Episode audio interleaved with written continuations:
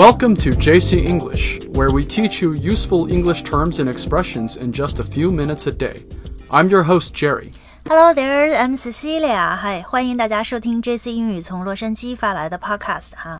呃，那现在又到了五一了。 有几天的假期，大家可以吃吃喝喝、玩玩乐乐了哈。比如说和家人一起出去吃一顿大餐，然后。Well, if there's one thing that Chinese people all over the world like to do, it's fight over the bill.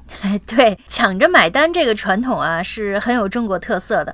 这个 bill, B-I-L-L 就是账单的意思哈。Fight over the bill 就是争着买单。Yeah, when I was a kid, I remember my parents used to do this whenever we ate out with our friends or relatives at restaurants. Whenever the bill came, they would try to grab the bill first and run around the table yelling, 我来吧，我来吧。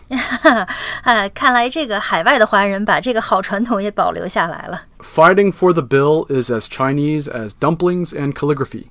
你说这个争着买单这个传统和中国的饺子 dumpling 还有这个书法哈 calligraphy 一样出名。That's right. 好，呃，那我们今天就来聊一聊啊，如何用英语说“我买单”和这个 “A A 制”这两句话。那我们会提到美国人经常说的几种表达方式。想对照文字进行学习的朋友呢，可以关注一下我们的微信公众号 “JC 英语”。People in America are a little less dramatic about paying the bill at restaurants. 对，确实是这样的哈，好像很少看见有美国人抢着买单的这种场景。So unless you've explicitly said that you will be paying for the meal beforehand. Most people will just presume that you will split the bill. 对，呃，美国人一般请客呢都会事先说好啊。如果之前没有说清楚是谁请客，大家就会默认这个饭后呢会平摊账单，split the bill。split 就是分开、分裂的意思。Yes, splitting the bill can also be called going Dutch. But no one really says this anymore. 是 “go Dutch” 这个短语呢，我们很多朋友都知道哈。我曾经一度以为呢，这个就是特别地道的说 AA 制的这个说法哈。但实际上，美国人基本都不这么说了哈。那他们一般都是怎么说的呢？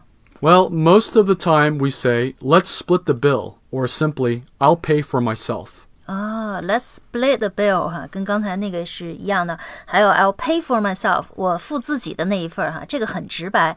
啊，还有一种说法哈，呃，我听美国人说过，说 Let's go halves，就是两个人如果一块儿吃饭呢，就说我们各付一半吧。Yes, you can definitely say Let's go halves. 哎，我有一次和几个这个美国朋友一块儿吃饭哈，饭后他们就跟这个 waiter 说，We'd like to pay separately，我们就是分开付账。And a lot of waiters in America might ask you if you want to pay together or separately if they see you are not a family or a couple. So they might ask, Do you want to split the check? 啊，Do you want to split the check？这个 check 也是 bill 的意思哈，账单。Yes。嗯，还有我特别想问你这儿，就是我们一般在国内哈都会说，呃，我们 A A 吧。这个 A A 的英语到底是什么呀？I have no idea because we don't say A A. I only heard this in China. 哦，好吧，这是中国特色的啊，可能是 Chinglish 了。那好，那我们再来看看这个，如果说请客怎么说哈？呃，美国人也请客的哈。Yes, of course, and these are for pretty much the same reasons as you would in China for a celebration, a favor,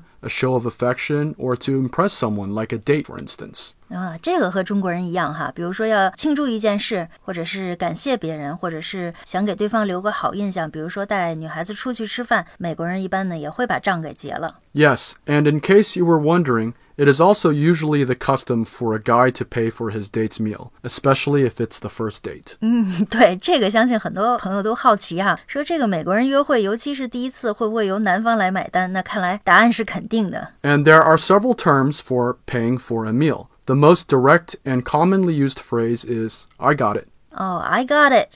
那就是你刚才说的这个，我来吧。 I got it is short for I will pay the bill. And people usually say this at the end of the meal if they want to be nice and treat their dining companion. 嗯，I'll get the bill，或者是 I'll pay for the bill 也行吧。Sure.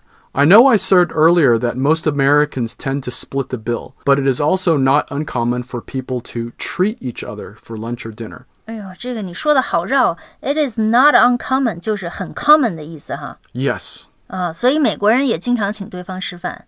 you can say, it's my treat, or simply, my treat for short. Mm. When you treat someone, T R E A T, it means you buy something for them. So, for instance, you can say, I'm going to treat the kids to ice cream after school. 哦，所以 treat 这个词其实有点我们中文说的招待的意思哈，就是我来款待你。